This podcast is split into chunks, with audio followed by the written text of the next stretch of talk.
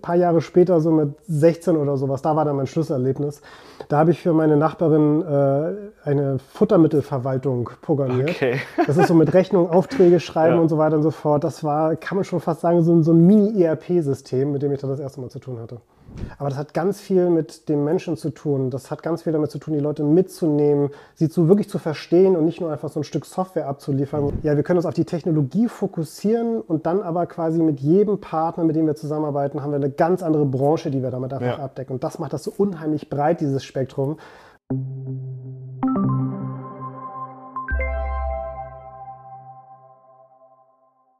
Moin Moin und herzlich willkommen hier aus Hamburg.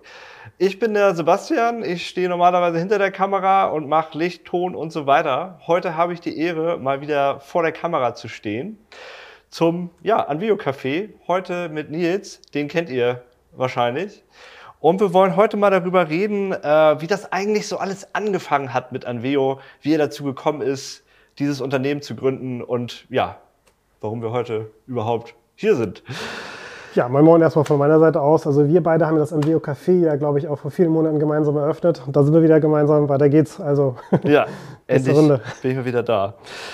Ja, Nils, dann fangen wir gleich mal an mit der ersten Frage. Äh, wenn man Personen nach ihrer Jobwahl fragt, ne, da ist ja häufig so dieser eine Moment im Leben, wo man sagt so, ja, das war der Grund, deswegen mhm. habe ich mich dazu entschieden, das zu machen, was ich mache. Was war es bei dir?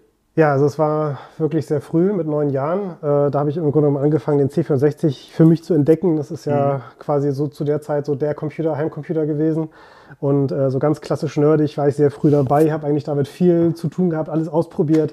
War auch ein bisschen zu früh dran mit meiner mhm. Zeit. Ich habe da versucht zu programmieren, habe die Zeilennummern vergessen. Das war zu der Zeit noch notwendig und war völlig frustriert, dass es nicht funktioniert. Zwei Tage später hat es dann geklappt und endlich hat mein, erster, äh, mein mhm. erstes Programm funktioniert. So und ja, das war aber nicht so das, der alleinige Moment. So mhm. ein paar Jahre später, so mit 16 oder sowas, da war dann mein Schlüsselerlebnis. Da habe ich für meine Nachbarin äh, eine Futtermittelverwaltung programmiert. Okay. Das ist so mit Rechnung, Aufträge schreiben ja. und so weiter und so fort. Das war, kann man schon fast sagen, so, so ein Mini-ERP-System, mit dem ich da das erste Mal zu tun hatte. Und da habe ich gesagt, das bringt Spaß. Ach was. Ja, ist jetzt nicht unbedingt so das, was ich mit 16 gemacht habe. ich habe auch nicht nur das gemacht mit 16. Aber zwischenzeitlich ein bisschen Spaß gehabt, hoffentlich auch. Natürlich.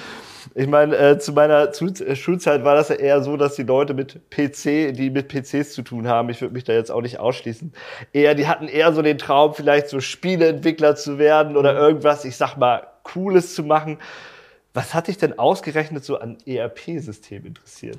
Also ehrlich gesagt, Spieleentwickler hätte ich auch, glaube ich, Bock drauf gehabt. Mhm. ERP-System habe ich das damals auch überhaupt nicht genannt. Da wusste ich gar nicht, was für ein Begriff das eigentlich genau bedeutet. Aber was mich da eigentlich schon sehr früh fasziniert hat, war, äh, dass ich damit mitbekommen habe, was für einen Einfluss man eigentlich hat, durch dieses Programmieren eigentlich die Arbeit zu erleichtern. Mhm. Ich konnte hautnah miterleben, wie meine Nachbarin damals, also wirklich statt alles mit Schreibmaschinen und Computer, Word äh, programmieren, also zusammentippen musste, wie sie ja. einfach auf Knopfdruck äh, sofort Rechnung schreiben konnte, das nachverfolgen konnte, wer hat bezahlt, wer hat nicht bezahlt. Da waren so ganz viele coole Funktionen schon drin, wo ich sage, so heutzutage Standard, aber zu der Zeit war das einfach so, wow, das kann man da eigentlich alles rausholen. Mhm. Und das mhm. hat mich mega fasziniert, also welche, welche Möglichkeiten hat Menschen eigentlich damit zu helfen. Also Digitalisierung so als Begriff schon damals, aber damals habe ich ihn nicht so gesehen, sondern eher so das Gefühl gehabt, ja cool, damit kann man helfen. Ja, das war ja dann fast schon auch so ein bisschen so ein kreativer Prozess. Ne? Ich mal gesagt, so Software zu, zu schaffen, die man auch, also die auch so ein bisschen auf den Menschen zugeschnitten mhm. ist, der die, äh, die bedient und so weiter. Ne? Ähm, ja, das ist aber genau der, der Punkt ja eigentlich. Also, wenn du mhm. sagst, äh, auf, auf die Leute zugeschnitten. Also, ich glaube, das ist das auch, was heute ganz häufig äh, unterschätzt wird, dass viele Menschen immer denken, so Softwareentwickler, das ist so was rein mechanisches, technisches ja. und so weiter und so fort.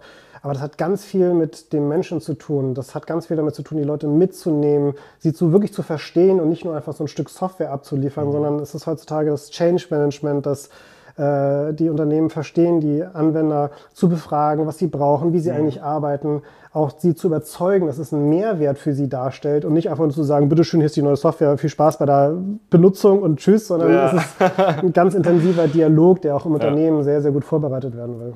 Ja, das kennt man ja so von früher. Also ich sag mal, so ein bisschen Entwicklungsprozess war ja früher immer eher so, ja, wir haben so Anforderungen und wir wissen jetzt alle, wie man das technisch umsetzt, aber kann man das dann auch am Ende bedienen? Das weiß man immer nicht so ganz. Genau. Ja. Ähm, würdest du sagen, dass dieser, dass dieser auch dieser kreative Prozess, den du da hattest, dieses ja, Software zuschneiden auf, auf den Anwender, würdest du sagen, das waren auch so die Gründe, warum ihr euch oder warum wir uns 2010 mit der Marke Anveo entschlossen haben, auch so ein bisschen die Rolle als reiner Reseller hinter uns zu lassen und so ein bisschen mehr in Richtung Produktentwicklung einzusteigen? Ja, da machen wir natürlich so einen kleinen zeitlichen Sprung. Also 2005 haben wir erstmal klassisch Dynamics eingeführt mhm. als äh, War- oder Reseller, wo wir gesagt haben, da möchte jemand ein ERP-System haben und ja, wir haben geholfen, das einzuführen. Also ein bisschen so der Anschluss an dem, was ich gerade initial sagte, was ich mit 16 ja. Jahren gemacht habe. Ah, und dann haben wir uns aber quasi mit äh, fünf Jahren Erfahrung einfach angeschaut und gesagt, nee, eigentlich sind wir alle zu sehr doch Informatiker und ja. haben keine Branche, wo wir uns so richtig gut auskennen. Äh, lass uns einfach mal ins horizontale Gewerbe gehen. Äh, Entschuldigung. in die horizontalen Lösungen gehen. Ne, also einfach da, wo wir uns wirklich auskennen, also horizontale Lösungen, einfach Werkzeuge bauen. Mhm. Also wirklich Technologien, die, die anderen Dynamics-Partnern helfen. Und da haben wir dann quasi 2010 äh, mit der Marke Anveo angefangen. Ja. Ja, und seitdem äh, mit diversen Anveo-Produkten, unserer mobilen App und der Ideallösung durchgestartet, viele Partner weltweit, die das eben einfach einsetzen. Ja, und das Coole dabei ist einfach, ähm, ja, wir können uns auf die Technologie fokussieren und dann aber quasi mit jedem Partner, mit dem wir zusammenarbeiten, haben wir eine ganz andere Branche, die wir damit einfach ja. abdecken. Und das macht das so unheimlich breit, dieses Spektrum, weil wir eigentlich ja alle Branchen eigentlich im Zugriff haben. Mhm. Und ähm, du sagst ja auch immer so Wissen teilen, ne? Also das ist ja so integraler Bestandteil der, der Dynamics Community. Mhm. Was, was würdest du dazu sagen? Ist das irgendwie vielleicht so ein sowas, was auch andere vielleicht mehr machen sollten? Ja, das hat man 2010 gemerkt. Da war die Community noch ein bisschen verschlossener, also mhm. sehr viel verschlossener als heute. Dort haben wir gemerkt, dass so jeder so, oh, das sind meine Kunden und ein dritter Partner wird ins Boot holen. Nee, programmiere ich lieber selber.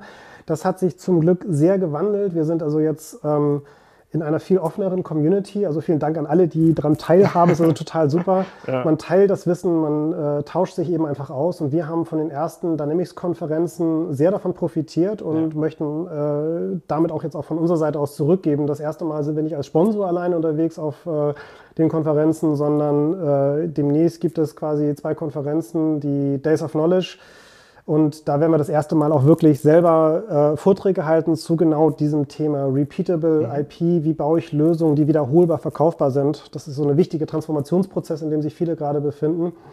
Ja, und wir möchten von, von den Erfahrungen, die wir gesammelt haben, gerne teilen mit der Community, weil wir der Meinung sind, dass ja unser Wissen an, an vielen Stellen hoffentlich Abkürzungen bringen mag. Ne? Also Sie mhm. haben natürlich auch hier und da gelernt, das hat Geld gekostet, das hat Zeit gekostet.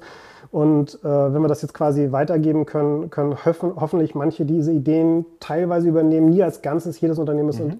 also individuell. Aber dann kann man sich sicherlich äh, Zeit sparen, weil eine starke Community hilft uns eigentlich allen. Mhm. Ja, und genau das äh, wird auch so ein bisschen Thema sein bei den Days of Knowledge, wo du ja äh, sein wirst. Ich gucke mal auf den Spickzettel. Wir haben hier am 25. und 26. Mai seid ihr oder sind wir als Anvio, na gut, ich nicht, ja. aber ihr seid da in Düsseldorf genau. und dann noch am 1. und 2. Juni in Onse. Ich hoffe, ich spreche das richtig. Sprichst du, glaube ich, richtig aus. Ich habe extra mal jemanden gefragt, der ein bisschen Dänisch kann. Also wir würden ja Odense sagen als ja. Deutsch, aber ich glaube, das D lässt man weg. Ich glaube, Unse heißt ja, das richtig. Ich, ich habe mir das hier so lautmalerisch aufgeschrieben. Auf jeden Fall ist das in Dänemark und ja, da äh, freuen wir uns natürlich, wenn ihr auch dabei seid. Ganz kurz noch wichtig zu ja. erwähnen, meine Kollegin äh, Kay ist jetzt auch noch mit dabei. Die konnte ich noch mit überzeugen, um das Spektrum sogar noch weiter in die Breite zu bringen.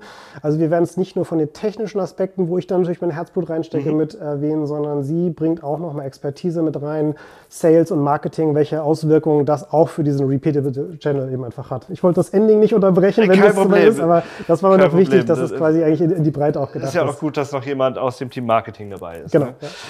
Ja, alles klar. Dann äh, würde ich sagen, war es ein gutes Schlusswort. Und dann äh, vielen Dank fürs Zuschauen und bis zum nächsten Mal. Ne? Bis zum nächsten Mal. Ciao. Und tschüss.